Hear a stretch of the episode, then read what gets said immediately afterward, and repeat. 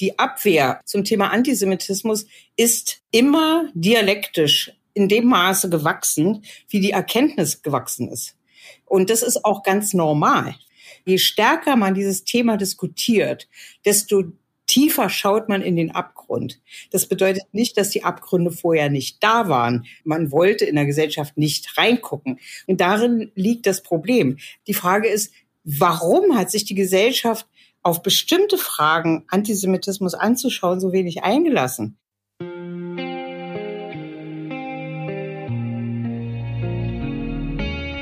Willkommen zur Podcast-Reihe 2021 JLID. Die Abkürzung steht für jüdisches Leben in Deutschland. Genauer genommen geht es um 1700 Jahre jüdisches Leben in Deutschland. In den kommenden Monaten wird dieses Jubiläum auf unterschiedliche Weise begangen werden. Dazu gehört auch diese Podcast-Reihe, in der ich, Mörner Funk, die Moderatorin Shelley Kupferberg und der Journalist Miron Tenberg mit außergewöhnlichen, interessanten und spannenden jüdischen, aber auch nicht jüdischen Gästen sprechen werden. Wie stellt sich die Lebenswirklichkeit von Juden und Jüdinnen in Deutschland dar? Und was macht sie aus? Darüber werden meine Gäste hoffentlich unterschiedliche Auskunft geben, denn wie ein jüdisches Sprichwort bereits sagt, gibt es bei einem Gespräch zwischen zwei Juden mindestens drei Meinungen. Was es nicht geben wird, ist die Wahrheit über jüdisches Leben, sondern ein pluralistisches und buntes Meinungsbild. Heute spreche ich mit Anetta Kahane. Annetta Kahane ist Vorsitzende des Vorstands der Amadeo Antonio Stiftung. Sie ist in Ostberlin aufgewachsen und arbeitete als Lateinamerika-Wissenschaftlerin in der DDR. Als erste und einzige Ausländerbeauftragte des Magistrats von Ostberlin warnte sie ausdrücklich vor den Gefahren des Rechtsextremismus. Heute sprechen wir. Hallo Annetta, ich freue mich sehr. Hallo, hallo, wie geht's dir, Mirna? Du, mir geht's eigentlich, glaube ich, wieder ganz gut. Ich habe sehr viel geschlafen die letzten Tage, um mich zu erholen von den letzten zwei Wochen. Das kann ich mir gut vorstellen. Ich bin weit weg gerade und äh, habe gar keine Verbindung mehr zu den ganzen schlimmen Sachen. Dafür habe ich ganz viele Albträume. Willst du von denen kurz mal erzählen? Äh, es ist so, also irgendwie verlagert sich das. Also die äh, Sachen, die man im Kampfmodus in, der, in, in Deutschland immer so äh, jeden Tag bewältigt und dann ist plötzlich Ferien, weißt du? Und mhm. dann kommt, denkt man, ah, wunderbar, jetzt ist es alles weg. Nein, dann kommt es in der Nacht hoch. Mhm. Also äh, antisemitische Verfolgung und weiß nicht, ganz schlimme mhm. Situation. Mhm. Das kriege ich dann hier nachts serviert, weil ich tags immer schwimmen gehe. Irgendwie muss man mhm. sich ja rächen dafür, dass mal Frieden ist, weißt du? Absolut. Lass uns mal aber trotzdem kurz über die letzten zwei Wochen sprechen. Die waren ja doch wieder, also gerade für Juden und Jüdinnen in Deutschland, aber auch weltweit doch sehr eindrücklich, würde ich mal sagen. Ähm, hm. Wie hast du den Konflikt zwischen Israel und der Hamas eigentlich diesmal als Jüdin in Deutschland erlebt? Du warst doch, bist du sofort weg gewesen oder ähm, warst du noch ein bisschen nee. in Deutschland? Ich bin ja erst vor ein paar Tagen hier. Äh, ja, genau. Also ich habe das voll keine mitgekriegt und es hat mich tatsächlich in äh, eine gewisse ähm, Krise gestürzt, muss ich sagen. Und zwar, weil einfach deutlich wurde, dass es immer wieder nachwächst mit dem Antisemitismus, es von allen Seiten kommt und so massiv. Also das eine ist es, Tag für Tag zu wissen und auch mit dem Thema zu arbeiten, was wir auch in der Stiftung tun. Und das mhm. andere ist es dann nochmal zu erleben. Also das mhm. emotional zu erleben, was da passiert, ja. Mhm. Also wie auf allen sozialen Netzwerken, äh, in den Nachrichten, im Freundeskreis, äh, auf der Straße, überall sozusagen die hässliche Fratze des Antisemitismus sich da plötzlich zeigt und behauptet, sie wäre gar kein Antisemitismus. Ja, ja. Das, äh, und das auf äh, sozusagen in, ähm, aus allen Schichten der Gesellschaft und in allen möglichen Varianten, das hat mich sehr, sehr erschreckt. Mhm. Es ist so ein bisschen, ähm, ich habe vor ein paar Tagen mit einer Freundin auch darüber gesprochen und ich hatte, habe mich so ein bisschen wie so Sisyphus gefühlt, weißt du, es ist so irgendwie ja. über Monate und Jahre rollt man da irgendwie immer wieder diesen äh, Stein hoch und, ähm, und es ist aber einfach irgendwie, also man kommt einfach nie irgendwo an und äh, und man, also ich war wirklich sehr, sehr so erschöpft und fast wie in so einer so einer Schocksstarre. Wie soll man da jetzt eigentlich weitermachen? Soll man diese Arbeit, die man da macht, die gerade du ja auch viele Jahre mit der Stiftung machst, noch weitermachen? Soll man aufgeben? Soll man sich schlafen legen? Soll man zum Nordpol reisen? Ähm, was sind dir da so für Gedanken gekommen? alle genau die. Du hast, mhm. sprichst mir da total aus der, aus dem Herzen. Das ist alles, das alles ist in meinem Kopf gewesen. Also mhm. dieses Gefühl, man kann nicht mehr, es ist, man muss eigentlich aufgeben. Äh, eigentlich äh, hat das alles keinen Sinn gehabt. Eigentlich äh, äh, ist es also viel zu schwer, es ist nicht lösbar. Es ist sozusagen ein Verdikt, der aus so tiefer Geschichte kommt und ja. so tief in einem, in einem menschlichen Bewusstsein, da kann man gar nichts dagegen tun und so weiter. Also alle diese defetistischen und äh, wirklich schweren, auch an Selbstaufgabe grenzenden Gefühle habe ich erlebt. Und weil du sagst Sisyphus, ähm, dann gibt's ja immer wieder sowas bei mir, äh, das fällt mir dann immer ein, so wie der Satz, Sisyphus war ein glücklicher Mensch. Mhm. Weil der hatte eine Aufgabe, der hat ja. den Stein immer wieder nach oben gerollt. Also ähm, ich, äh, ich, ich weiß, das ist jetzt so. Und ich weiß aber, es wird auch ein Danach geben. Allerdings mhm. ist es tatsächlich Zeit, sich ein paar Fragen zu stellen, was die Arbeit gegen Antisemitismus betrifft oder äh, die Fragen auch an andere zu stellen. Warum ist es so weit gekommen? Äh, war das richtig, was wir gemacht haben? Wie gehen wir da weiter vor? Und so eine Sachen, das beschäftigt mich natürlich als Praktikerin immer ganz besonders. Ja. Klar. Also es ist einfach wahnsinnig belastend und geht sehr tief in das persönliche Befinden rein. Mhm. Und ähm, ja, es ist, wie soll ich sagen, es ist manchmal so wie so ein, wie, wie, wie ein Albdruck, ganz doll auf der Brust, wo man mhm. kaum Luft kriegt. So habe ich mhm. das empfunden. Mhm. Es ist ja auch wirklich diesmal wieder so gewesen, ähnlich wie 2014, ähm, äh, antisemitische Parolen äh, konnte man hören auf deutschen Straßen, Synagogen und jüdische Personen wurden angegriffen. Du bist da eben schon auch drauf eingegangen, ja. Was ist denn in Sachen Antisemitismus Bekämpfung eigentlich in den letzten Jahrzehnten falsch gelaufen, dass das so ja. massiv passieren kann und dann, wie du ja auch ganz anfänglich gesagt hast, immer vor dem Hintergrund, dass einem dann gesagt wird, das ist aber kein Antisemitismus, was ich da gerade sage, tue, denke, fühle. Ja, oder noch frecher, es ist Antisemitismus, aber wir haben auch allen Grund dazu. Also ja. das gibt's ja auch, die Variante. Also es ist, sagen wir mal so, diesmal noch viel zynischer und viel bösartiger, äh, weil mhm. äh, die Instrumente zu äh, argumentieren gegen dagegen, dass das an, dass es Antisemitismus nicht Antisemitismus äh, ist, ähm, die da gibt es einige Vorlagen auch aus äh, der unseligen, dem unseligen Teil der Wissenschaft zum Beispiel, die das dann in der Argumentation leichter machen, sich da zynisch zu äußern. Und mhm. insofern ähm, äh, äh, tut es mir besonders weh, die Frage, was ist jetzt passiert, was hätten wir anders machen können. Also ähm, ich, wir haben mit der Stiftung angefangen 2003, das erste Mal ähm, das Thema Antisemitismus überhaupt auf die Tagesordnung zu setzen. Mhm. Damals haben wir dem äh, Bundesbildung, äh, Bundesjugendministerium gesagt, wir wollen was zu Antisemitismus machen. Da haben die uns mit großen Augen angeguckt und gesagt, was ist das? Also ja. natürlich, was Antisemitismus ist, aber äh, gibt's doch, ist doch gar nicht da. Ist doch irgendwie, mhm. das war so weit weg. Ähm, aber wir haben gesagt, wir wollen Aktionswochen gegen Antisemitismus machen in Anlehnung, gedenken an den 9. November 1938. So, wir haben sozusagen so eine Art U-Boot genommen und haben gesagt, wir wollen das mal thematisieren. Erinnerungskultur war ja in der DDR ein bisschen schwierig, alles so. Mhm. Wir wollen es jetzt mal so ein bisschen voranbringen und auch moderne Reformen entwickeln. Mir war klar, dass es um das Thema Antisemitismus heute geht. Aber so mhm. haben wir das angefangen. Mhm. Und äh, das hat sich dann auch entwickelt. Die Abwehr zum Thema Antisemitismus ist immer dialektisch in dem Maße gewachsen, wie die Erkenntnis gewachsen ist. Mhm. Und das ist auch ganz normal, weißt du? Also mhm. jeder mhm. Schritt in Richtung was ist genau Antisemitismus? Ist es nur der Holocaust oder ist es auch ein bisschen, gibt es es heute auch? Und wenn ja, in welcher Form? Das hat ja erst in den letzten Jahren sozusagen an Fahrt aufgenommen, sowohl in der allgemeinen Erkenntnis als auch in der Wissenschaft, äh, wo sozusagen das mehr und mehr in, in das Bewusstsein der Gesellschaft gekommen ist, wir haben hier ein Problem. Mhm. Das ist ja noch nicht lange. Das ist erst, mhm. also 2014 hatten wir ja so einen Moment, wo das plötzlich mal so hochkam, dann mhm. ging das wieder aus dem Bewusstsein weg. Aber das, sagen wir mal, je stärker man dieses Thema diskutiert, desto tiefer schaut man in den Abgrund. Mhm. Das bedeutet nicht, dass die Abgründe vorher nicht da waren. Wir haben sie bloß nicht gesehen oder sagen wir mhm. mal, es wollte, man wollte in der Gesellschaft nicht reingucken.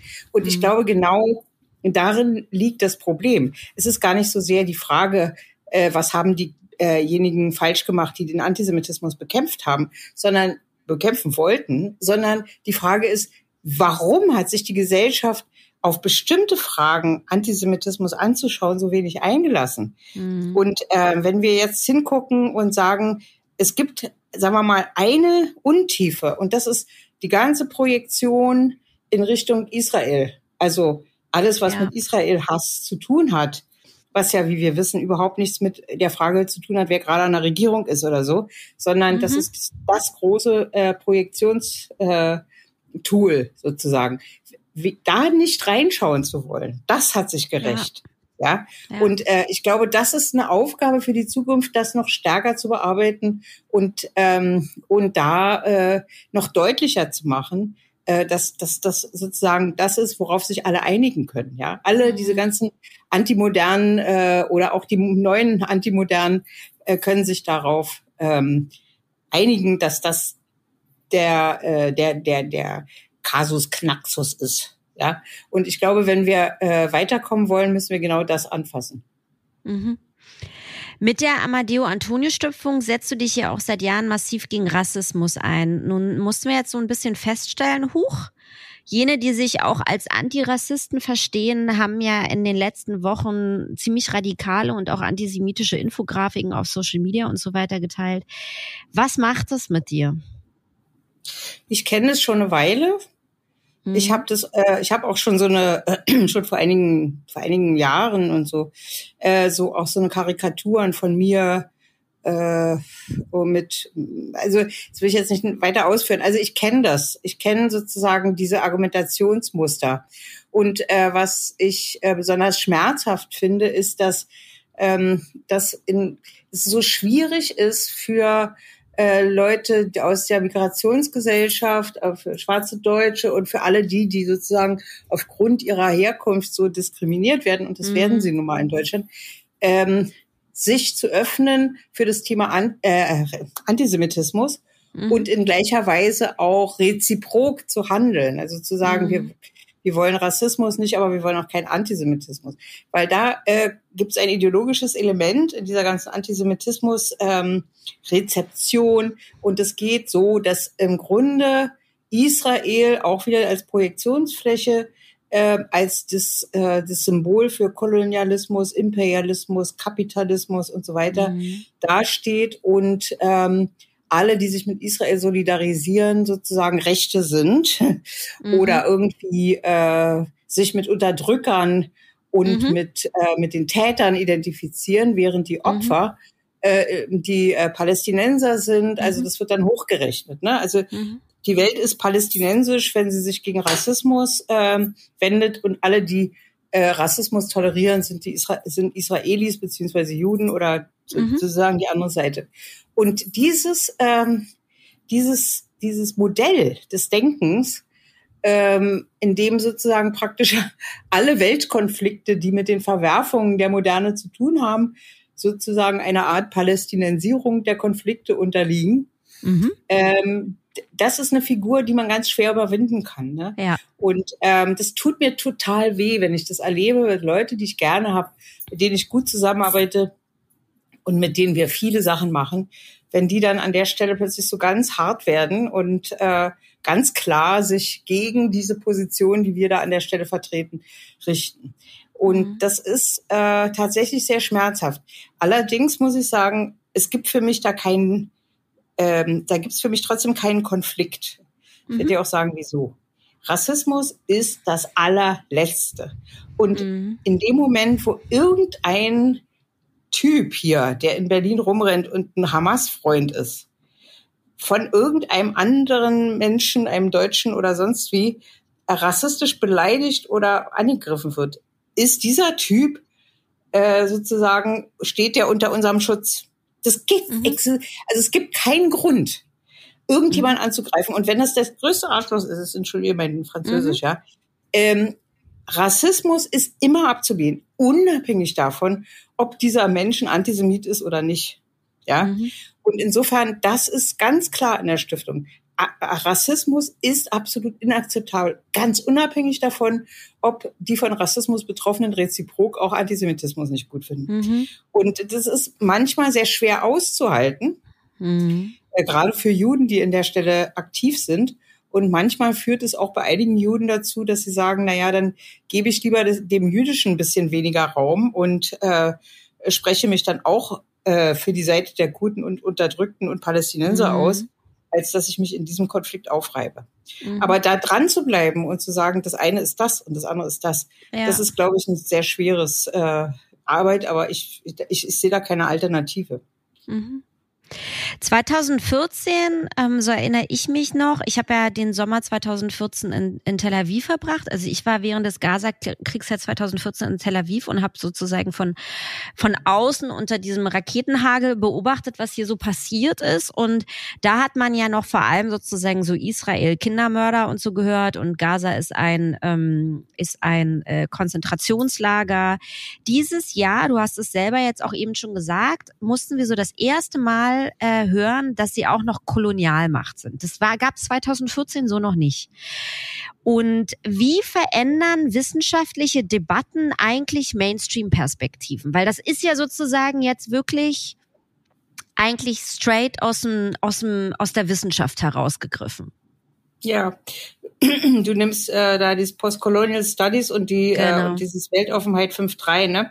Ja, das hat das hat einen Einfluss und das ist auch deswegen hat uns das so getroffen, dass äh, ich meine jetzt von, unabhängig von den Personen, die das machen, ist das also in der Wissenschaft und in, in den Debatten ähm, so eine Vermischung aus ähm, Meinung und Fakten. Also da wird mhm. genau das gemacht, was man den Trump immer vorwirft. Ne? Also plötzlich ist alles Fakt, ja. was eigentlich Meinung ist. Denn mhm. es gibt wissenschaftliche Standards zur Erforschung des Antisemitismus. Da haben sehr viele Leute sehr viel investiert und es ist auch international respektiert und anerkannt. Und jetzt kommen dann irgendwelche Leute und, und bringen sozusagen eine, eine Debatte in die Frage, was des Faktischen. Und das mhm. macht es ganz, löst es auf. Ja, also dann kannst du über Fakten nicht mehr reden, weil es dann alles irgendwie plötzlich alles eine Soße ist.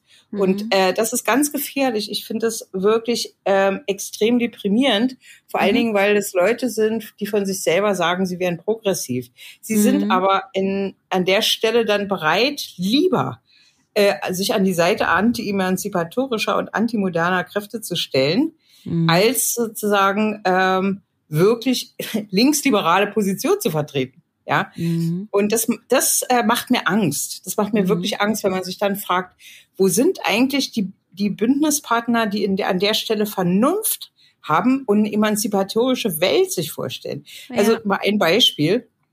Wenn man äh, jetzt den Nahostkonflikt diskutiert mit diesen Leuten, dann sagen die immer, ja, aber Israel ist doch und kolonial und ist das und ist es das und so. Dann habe ich gesagt, okay, lass uns doch mal das Bild ein bisschen erweitern und wir nehmen mal die alles, was drumherum ist, also Israel, Libanon, Jordanien, Ägypten, mhm, Ägypten. Gaza, weißt du, dann lass uns mal über Emanzipation reden und lass uns das mal aneinander messen. Nein, nein, nein, nein, mhm. das wollen wir nicht. Wir wollen über Antisemitismus reden. Also mhm. es ist sozusagen immer ein Whataboutism. Es ist immer ein, Aus, ein Ausweichen. Mit anderen mhm. Worten, es wird wirklich versucht, über den Tool von Gerechtigkeitsempfinden äh, und auch von Gerechtigkeitskämpfen gegen postkoloniale äh, Situationen, die es ja gibt, ja. Äh, wird versucht, antisemitische Inhalte zu vermitteln. Und das ist ja. eine Katastrophe für uns. Ja.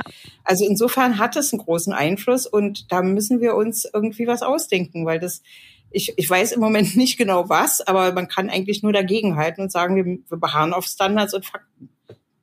Es ist ja auch, also was ich interessant finde äh, in diesem Jahr, was auch ähm, äh, anders ist als 2014, ist das, was in Amerika passiert ist. Also ähm, die die Auswüchse, die antisemitischen Auswüchse, auch in London, diese diese Demonstrationen, 100.000 Menschen auf die Straße für Palästina, das sind wirklich, also das gab es vielleicht erinnere ich das nicht, ja, aber ich habe mich so 2014 so stark damit auseinandergesetzt, dieses Gefühl von äh, von ja progressiven linken Juden in Amerika, aber auch in äh, in UK plötzlich keine keine politische Heimat mehr zu haben. Das ja. ist doch neu. Das ist neu. Das ist wirklich neu und das ist äh, total erschreckend, weil ich habe ja mich auch immer sehr stark durchaus als Diaspora-Person gesehen mhm. und durchaus mich mit dem, weißt du, mit diesem New York-Gefühl verbunden gesehen, ja? ja, dass man sagt, also an der Stelle gibt es ein paar Klarheiten und wo es Unklarheiten gibt, kann man das auch aushalten, die einfach mal offen zu lassen.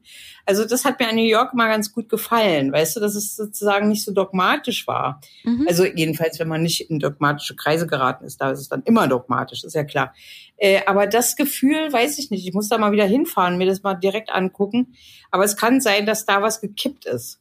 Und das mhm. bedeutet, ähm, dass tatsächlich die Diskrepanz zwischen der zwischen den Diaspora-Juden und den Juden in Israel größer geworden ist und dass man sozusagen jetzt als Jude in der Welt sich ein bisschen stärker entscheiden muss, ob man eher diese eine oder eher diese andere Seite in sich äh, mhm. ähm, zulässt. Ja. Mhm. Und bei mir ist es ganz klar, in dem Fall bin ich natürlich dann mehr im, im, im levantinischen Durcheinander als in dem, mhm. äh, als in dem cleanen, äh, moralisch erhobenen Diaspora links sein, ja. Mhm. Weil das, äh, das ist mir zu, ähm, da, das ist, wird mir zu ideologisch. Das ist ja. einfach, äh, wird dann zu unklar. Und ich kann das nicht, äh, äh, das kann nicht sein. Wir müssen uns sozusagen als äh, Leute, die an der Stelle klar sind, die sagen auch, die Juden müssen Teil der emanzipatorischen Bewegung äh, und der, weiß ich was, der postkolonialen,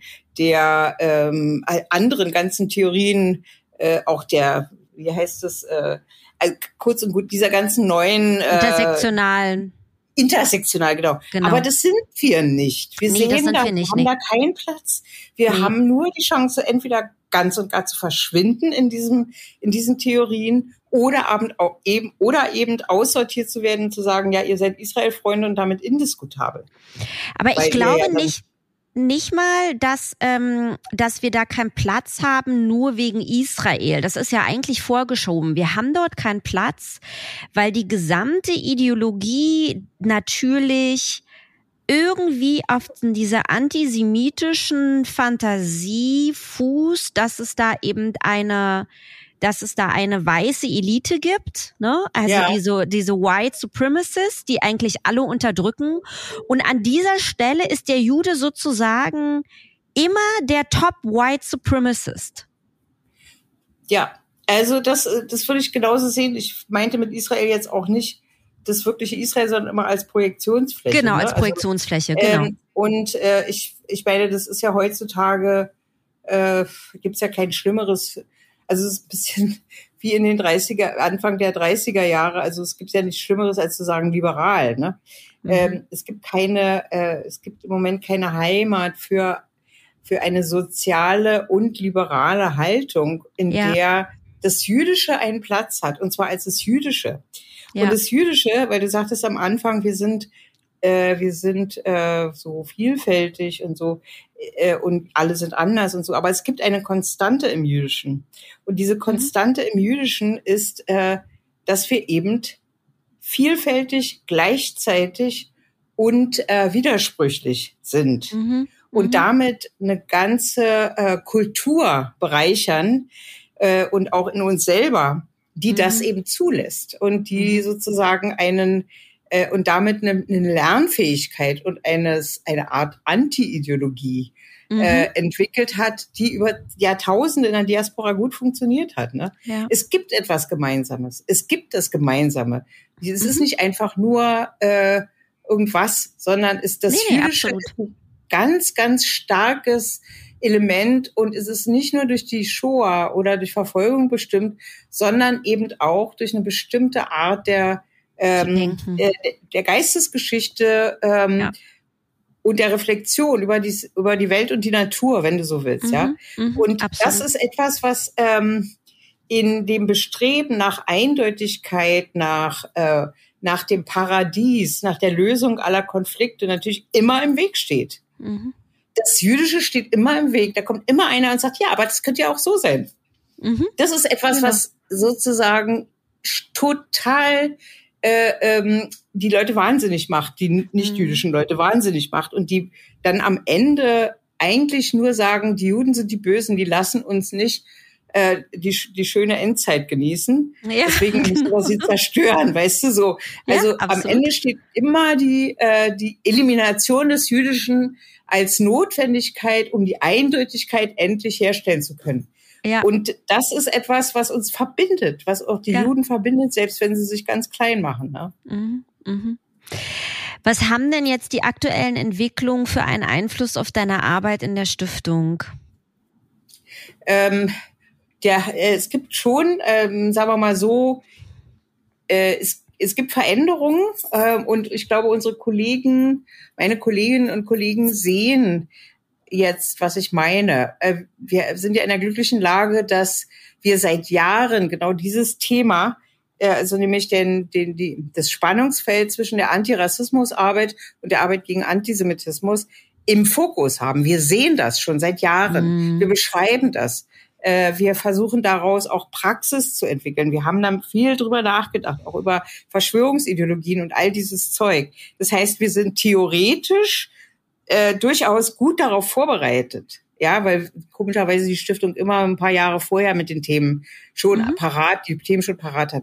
Die Frage ist jetzt, wie halten meine Kollegen das aus, wenn es jetzt sie emotional erreicht, wenn es jetzt mhm. tatsächlich dazu kommt, dass die Arbeit der Stiftung beschimpft wird von, von Leuten, die im Antirassismusbereich arbeiten. Ja. Wie halten sie das aus, wenn jetzt wirklich der krasse Gegenwind kommt und die äh, verschiedenen Beschimpfungen und all das?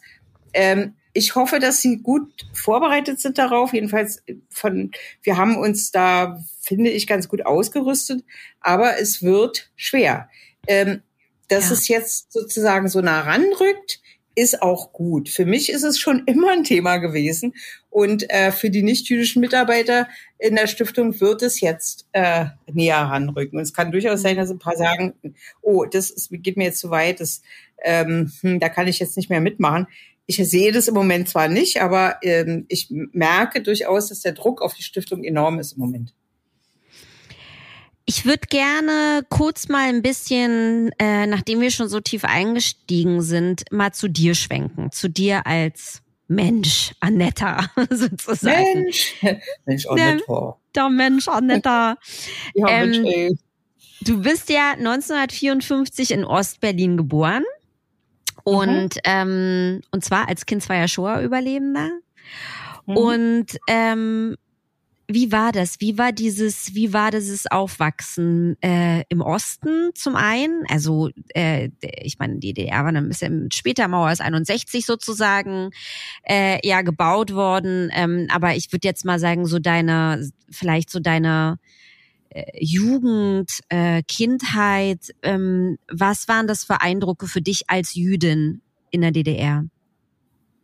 Ähm, ich habe das ja gar nicht so realisiert. Ich habe nur gemerkt, dass ich total anders bin als die meisten anderen Kinder. Mhm. Meine Eltern, äh, mein, meine Mutter war Malerin, Künstlerin und mein Vater Journalist.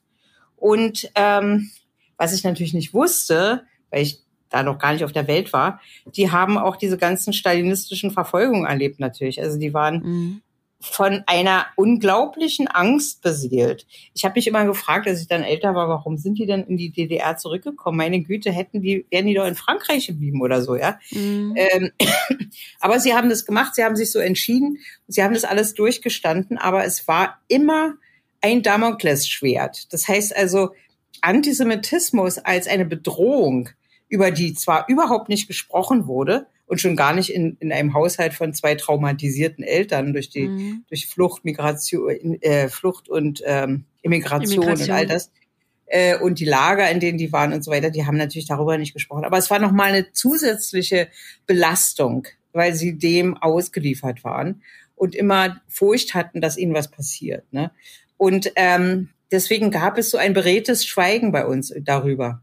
Also als ich äh, geboren wurde, das war sozusagen ein Jahr nach Stalins Tod, äh, zwei Jahre nachdem diese äh, antisemitische Verfolgungswelle auch in der DDR mhm. war. Ähm, viele der Freunde meines Vaters waren ähm, äh, äh, haben sie gekriegt. Also die waren im Gefängnis. Einer ist sogar umgebracht worden.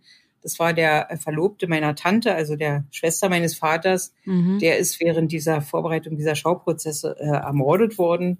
Also kurz und gut, die waren ganz schön vorsichtig. Und aus mhm. diesem Grund hat mein Vater dann Mitte der 50er Jahre, so kurz nachdem ich geboren wurde, äh, seinen alten Freund und Kampfgefährten übrigens auch ein Juden. Das hat er mir mal erzählt, weil von Jude zu Jude kann man irgendwie auch mal was anderes klar sagen. Er hat gesagt, du, äh, sag mal, hast du nicht irgendwie einen Job für mich als Auslandskorrespondent? Ich muss hier mhm. raus.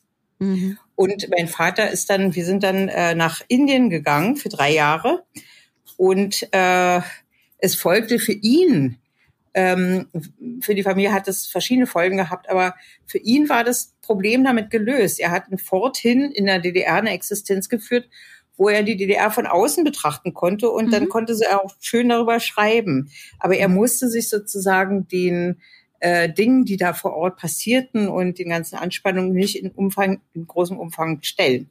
Und das war mhm. sozusagen die Lösung, die er gefunden hat für uns. Mhm. Und für mich war das so, dass ich als Kind, ich war in Indien in einem Kindergarten, äh, ich bin zurückgekommen, kurz bevor ich zur Schule kam. Äh, wir waren, ich bin mit indischen Kindern aufgewachsen, mit britischen, amerikanischen Kindern.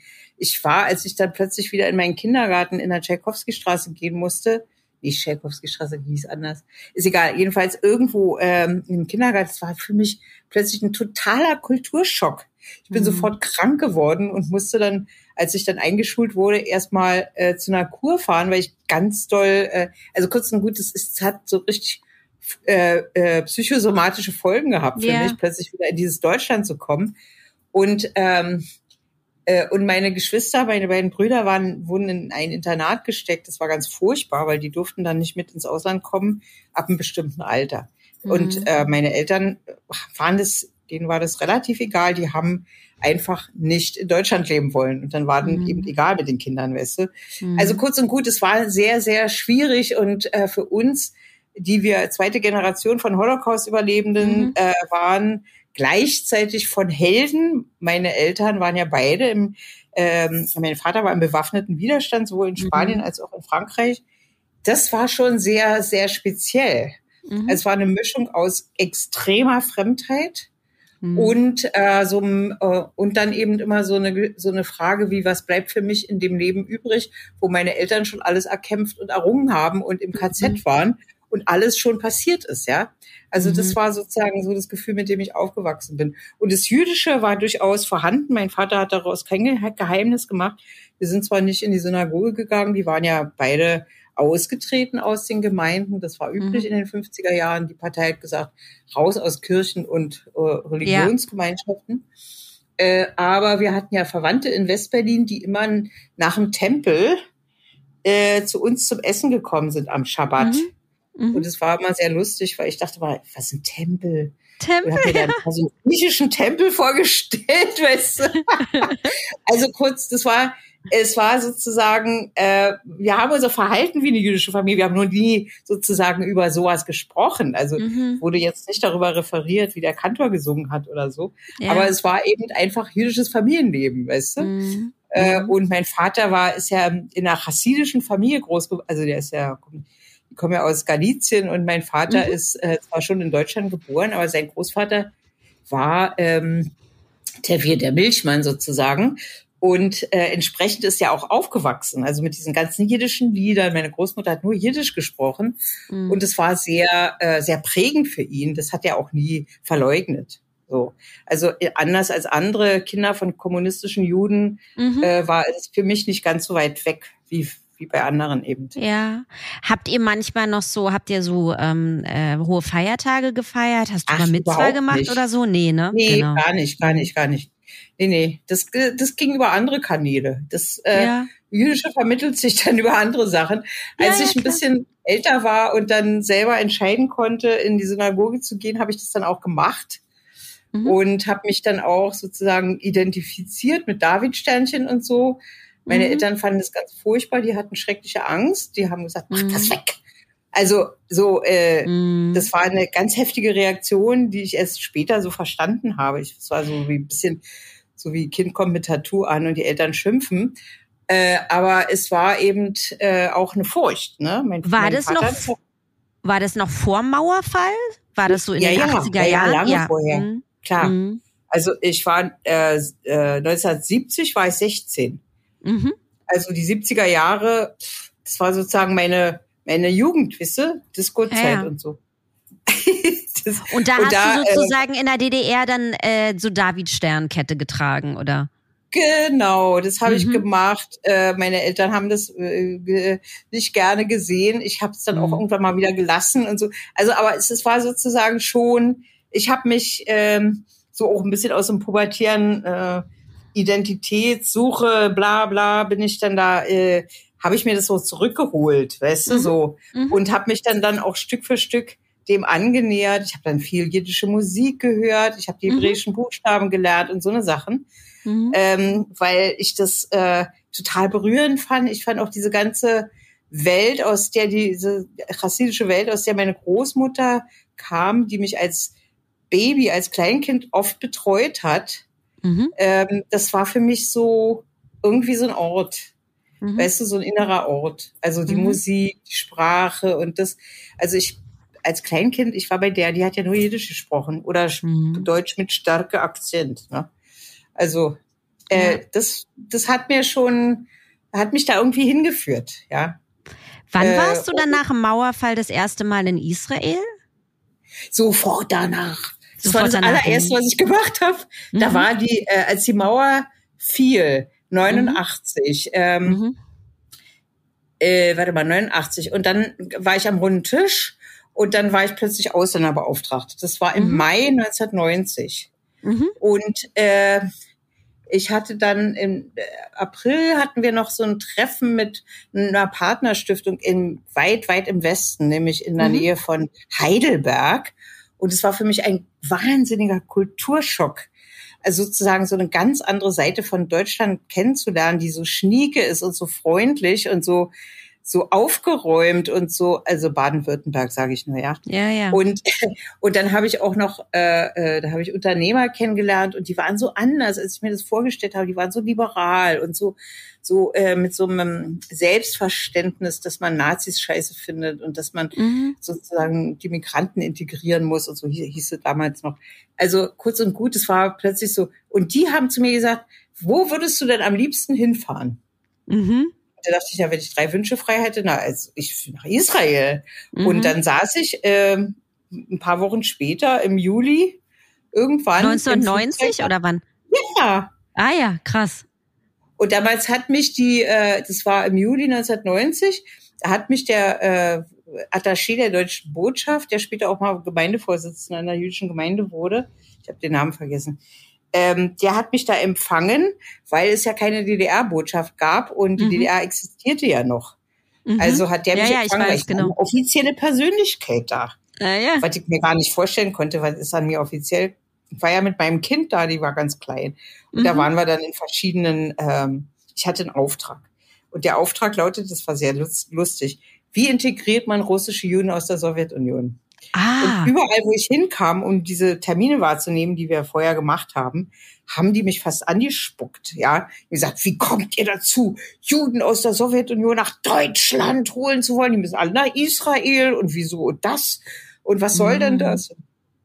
Und ich habe da wirklich sehr, sehr ulkige äh, Begegnungen gehabt.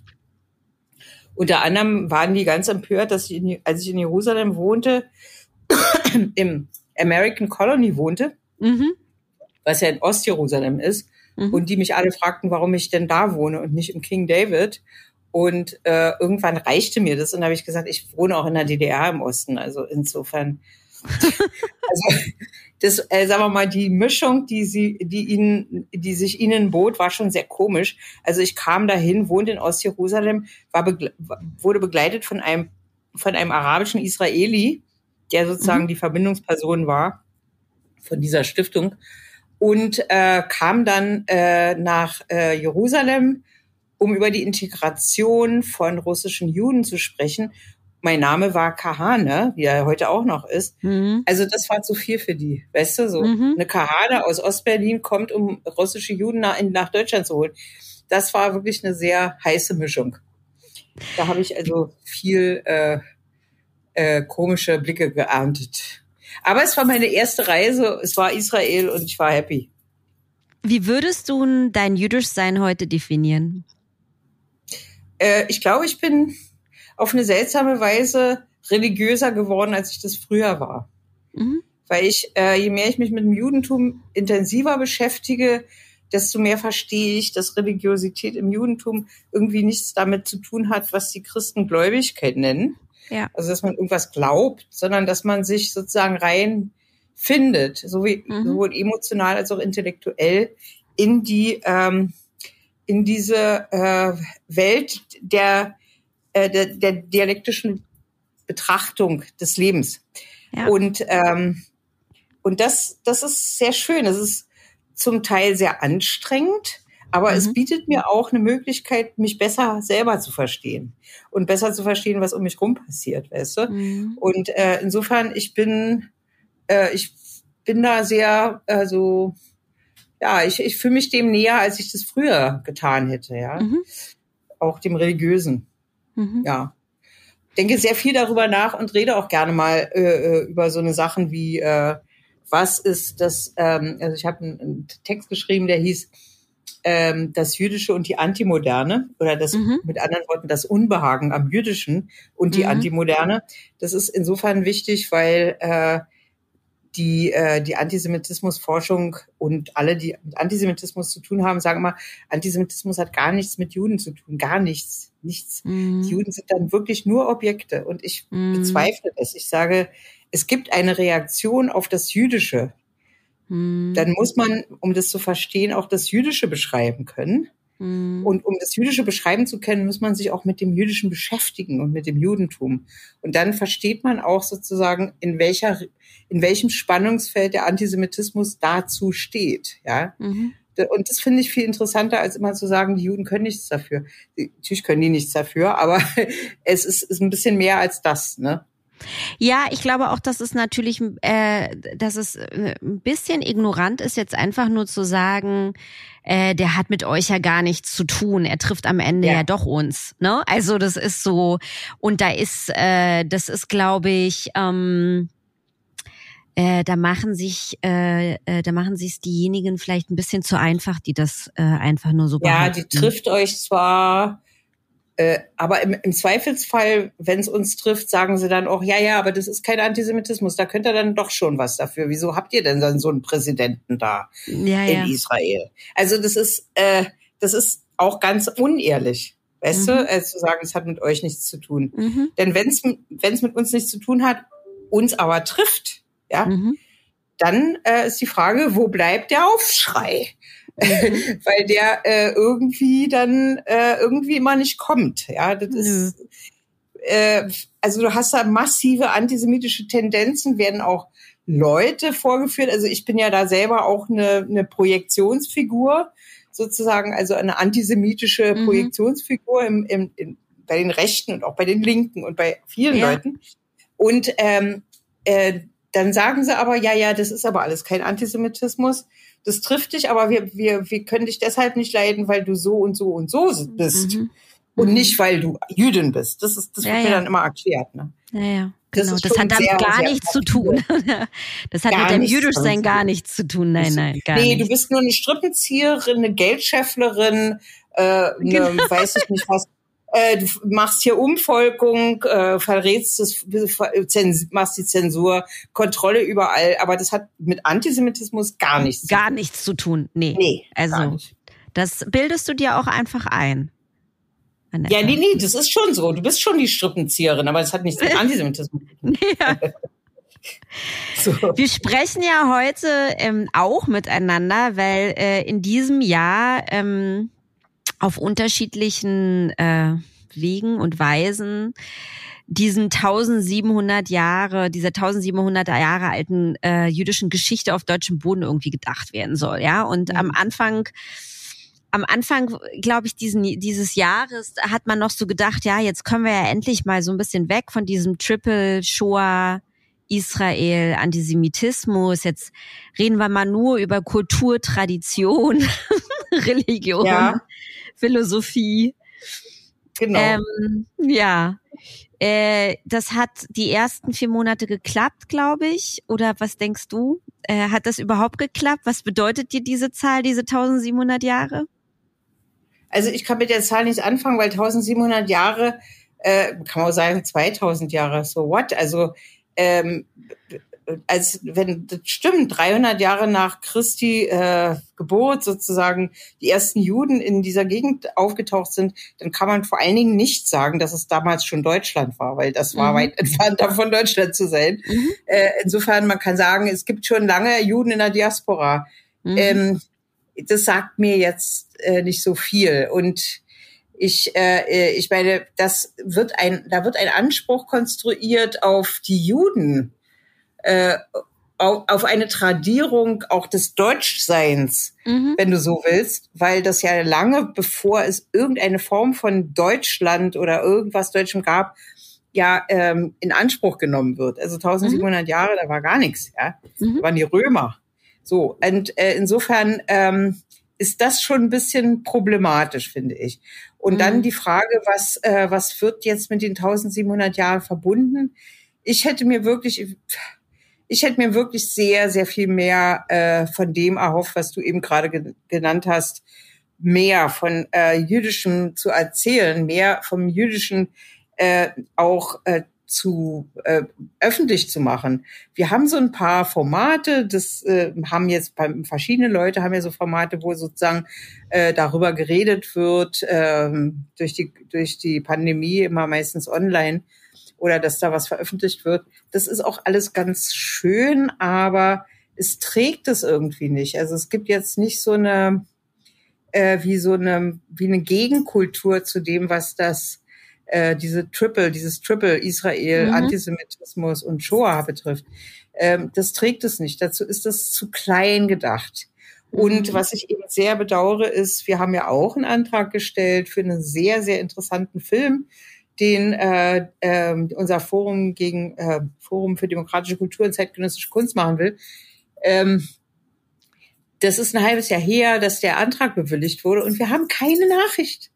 Es gibt keinen Zuwendungsbescheid, mm. es gibt keine Nachricht darüber, ob der noch kommt, ob das abgelehnt ist, ob sie im letzten Moment sich anders überlegt haben. Nichts. Es ist jetzt Mitte des Jahres und das, ich finde das zum Beispiel so durchaus symptomatisch für den Umgang mit diesem Thema.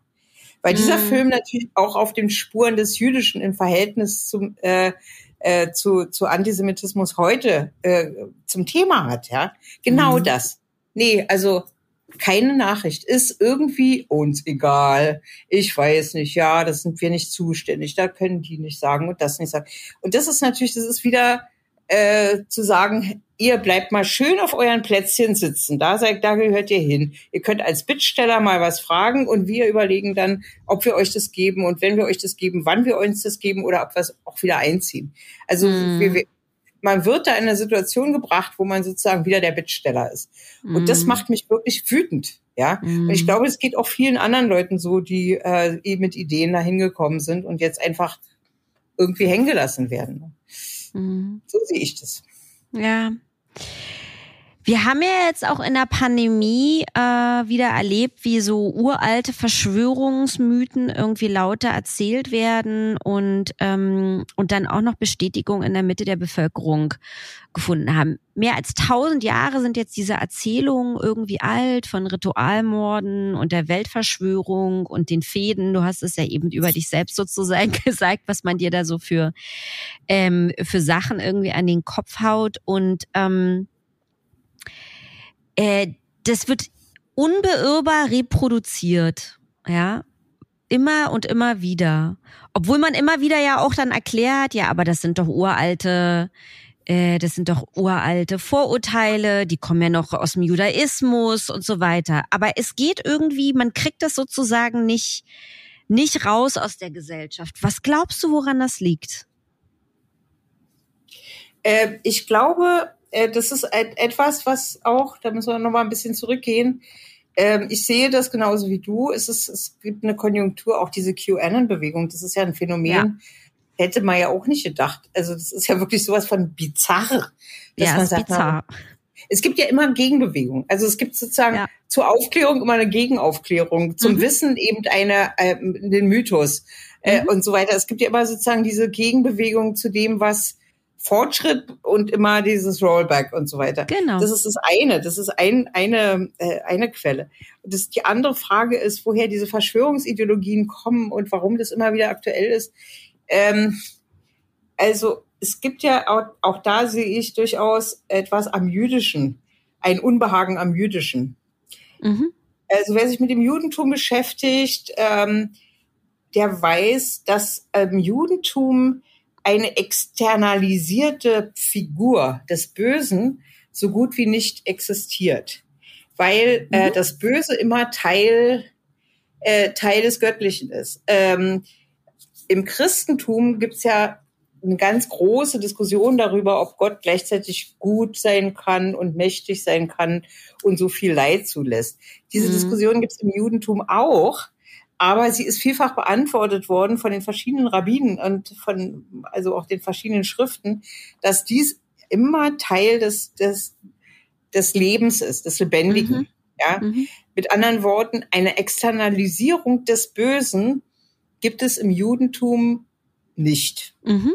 Ja, so eine, keine tragende Figur eines, eines Teufels oder des Teuflischen, mhm. des, der Sünde und so. Also in dieser Form nicht. Ja, es gibt alles. Nicht in dieser, es gibt so ein paar, ja, aber nicht in dieser krassen Form wie genau. im Christentum. Genau. genau. Es gibt mhm. also sozusagen, wenn so, wenn etwas Böses passiert, klar wird dann gefragt, was, wie kann das sein? Ja, wie kann das sein? Aber es gibt nie eine Antwort, die sagt, das ist der Teufel, der hat euch verführt. Sondern mhm. die, die Fragen werden anders beantwortet. Ne? Mhm. Und ähm, es ist ja auch immer möglich, im Judentum die Existenz Gottes zu diskutieren. Es ist ja kein, keine Blasphemie.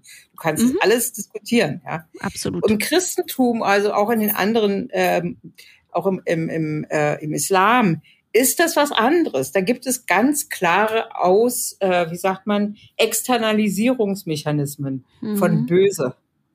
Mhm. Ja, und Juden sind immer ein Objekt von dieser Externalisierung des Bösen gewesen. Mhm. Die Juden waren immer diejenigen, die zur Verantwortung gezogen wurden, wenn irgendwas schiefgelaufen ist. Äh, und ich bin davon überzeugt, dass die Tatsache, dass es bei den Juden dieses externe Böse so nicht gibt mhm. und die Tatsache, dass die Juden andererseits für die anderen immer das Böse waren, miteinander zusammenhängen. Mhm. Ähm, also, dass es immer wieder ein mhm. Böses geben muss, was dann das Jüdische ist, ähm, ist so wie das, die Erfindung des Rades, dass man auch nicht wiederholen muss, weil es ist die runde Form und wenn man die einmal erfunden hat, dann weiß man, wie es geht. Es gibt also keinen, keine Notwendigkeit, das Rad nochmal neu zu erfinden. Warum sollte man also jemand anderen als die Juden nehmen, die mm. immer wieder auffallen durch, äh, durch ihre Nervereien äh, und die immer wieder hinzugezogen werden mit den gleichen Stereotypen, äh, wie das schon vor, vor weiß ich was, 1700 Jahren der Fall war. Ne? Mhm. Also ich glaube, das ist ähm, das ist äh, sozusagen, äh, es, es ist eine Kulturtechnik. Mhm. Und die kriegt keinen anderen Namen. Mhm. Weil äh, das Jüdische im Vergleich zum, und das ist auch der Unterschied zwischen Rassismus und Antisemitismus, äh, Rassismus ist immer ein, eine, äh, ein Unterdrückungsverhältnis, das einhergeht mit einem, mit einem ökonomischen Zweck. Also mhm. die Unterdrückung von Menschen, um sie ökonomisch auszubeuten. Mhm. Beim Antisemitismus ist, gibt es keinen ökonomischen Zweck, sondern mhm. da gibt es nur einen Vernichtungszweck. Mhm. Weil die, äh, es ist keine, wie soll, wie soll ich sagen, keine Abwertung nach unten, sondern eine Abwertung aus Furcht, mhm. beziehungsweise aus Verachtung, mhm. beziehungsweise aus dem Bestreben, das Böse aus der Welt zu schaffen. Und deswegen mhm. ist es eliminatorisch. Der ja. Antisemitismus ist eliminatorisch. Der Rassismus ist es nicht. Ja, mhm. also es ist, äh, wird keiner verlangen, versuchen, sozusagen die sämtliche POCs in der Welt auszurotten. Aber bei den Juden wird es immer wieder versucht. Mhm. Und ähm, das ist so ein starker Mechanismus, also sowohl das, äh, die Externalisierung des Bösen, als auch die Projektion auf die Juden, als auch äh, die Furcht und alle diese Elemente führen immer wieder zum gleichen Schluss. Und ich glaube nicht, dass wir in absehbarer Zeit dagegen was tun können. Mhm. Was wir machen können, und das macht die Stiftung schon auch seit vielen Jahren, Gott sei Dank. Also wir haben vor fünf, sechs Jahren damit angefangen, uns mit Verschwörungsideologien zu beschäftigen und äh, die auch zu analysieren und dazu auch ähm, Handreichung und sowas zu pu äh, publizieren, ja. lange bevor die Pandemie in Sicht war. Ja. Und als dann die Pandemie kam, waren wir in der glücklichen Situation, dass wir, dass wir dann schon einiges parat hatten, weißt mhm. du, um, äh, um dazu was zu publizieren und dazu was zu sagen. Ja. Sag mal, wenn man da jetzt so drauf guckt, auf das alles, was du ja auch erzählt hast und äh, dieses Leben in der Diaspora, ähm, für immer leben in der Diaspora oder denkst du manchmal auch darüber nach, nochmal Aliyah zu machen? Klar denke ich darüber nach. Was gibt es irgendjemanden, der darüber sowas nicht nachdenkt? Kann ich mir irgendwie gar nicht vorstellen. ähm, ich habe, ich war, als ich das letzte Mal in Israel war, äh, da habe ich einen Freund getroffen und der hat zu mir gesagt, Mensch, komm doch hier und so schön. Und das hat mich so umgehauen. Ich habe so geschluchzt. Ich habe den ganzen Tag geheult. Mm. Ich habe wirklich, ich, es hat mich umgewedelt, ja. Es war so, so klar, so eindeutig, so einfach und doch so unerreichbar. Und es hat mich wirklich, mm. ich war, weißt du, es gibt ja so manchmal Sachen, man schluckt und schluckt und macht und tut und reflektiert und redet und ist rational und so. Und dann sagt einer irgendwas und das trifft einen dann ins Herz, ja. Mhm. Und das war, ging mir da so, ja. Also, ich weiß nicht, ob ich meinen Lebensmittelpunkt in Israel haben will, weil meine Tochter jetzt in Amerika ist und ich weiß nicht, ob ich das irgendwie handeln kann zwischen, zwischen diesen verschiedenen Welten. Mhm. Aber natürlich denke ich darüber nach. Und natürlich, mhm. äh, ja, ich weiß nicht. Klar. Mal sehen. Mal sehen. Genau. Ähm, meine letzte, meine letzte Frage an dich. Ähm, jahrzehntelanges Engagement für eine bessere, bessere Welt. Ja. Woher nimmst du die Kraft? Ähm, das ist relativ einfach. Erstens, weil, äh, wie gesagt, Herr Sisyphus ein glücklicher Mensch war. Mhm. Ähm, zweitens, eh, das ist jetzt ein bisschen Witz, aber ich habe ein schlechtes Gedächtnis. Ich ver vergesse Misserfolge ganz schnell. Und mhm. äh, rappel mich dann auch sage, ach guck, da versuche ich es nochmal. So ein mhm. bisschen die Vorstellung wie, äh, es gibt noch einen zweiten und dritten Versuch. Der Vergeblichkeit ins Auge geblickt kann man es ja nochmal versuchen. Nochmal und nochmal und nochmal. Weißt du, was, was, was denn sonst? So, mhm. das ist ja auch was jetzt ganz Jüdisches, weißt du, sozusagen, ja, oh, was ist die Alternative? Mhm. Blöd rumsitzen, Fernseh kicken, was soll das, ja? Kannst du es auch nochmal versuchen. Und äh, die Frage, was, ähm, äh, ob das jetzt sozusagen, ich sage mal so, es gab jetzt einen Moment, ähm, da habe ich sehr an das letzte Interview von Ignaz Bubis denken müssen. Der hat mhm. ja zum Ende seines Lebens im Stern ein Interview gegeben, wo er sehr, sehr deprimiert gesagt hat, das hat alles keinen Sinn gehabt, das war alles umsonst, das, diese ganzen, ganzen Bemühungen mit Schülern und Kindern und weiß nicht was zu reden, mhm. hat alles nichts gebracht, das ist alles scheiße gewesen, so. Also, mhm. äh, so eine Momente habe ich auch. Mhm. Ähm, und es hängt ein bisschen davon ab, äh, wie meine Tagesform gerade ist, ob ich so eher optimistisch oder depressiv gestimmt bin äh, was da jetzt gerade sozusagen überhand nimmt bei mir. Natürlich, das mhm. ist beides da, weißt du. Also äh, Kraft, ähm, gut, die ist ja auch nicht unbegrenzt. Irgendwann werde ich ja mal aufhören zu arbeiten vielleicht, wer weiß. Und dann, also arbeiten im Sinne von jeden Tag ins Büro gehen und so. Ja, Aber ja. Äh, ich, ich weiß es nicht. Ich, ich habe so das Gefühl, äh, das mit dem mit der Endlichkeit des Seins, das habe ich noch nicht ganz verstanden. Das geht immer weiter. es gibt so einen schönen Spruch, äh, den fand ich so gut äh, bei den Griechen. Äh, den fand ich wirklich gut. Der hieß, die Götter haben ein schreckliches Geheimnis. Sie wissen, dass die Menschen frei sind. Mhm. Ja. Das sind wir. Das sind wir. Mhm. Ich äh, bedanke mich sehr für dieses äh, unglaublich schöne Gespräch mit dir. Es hat mir total viel Spaß gemacht. Ja, mir auch, Mirna.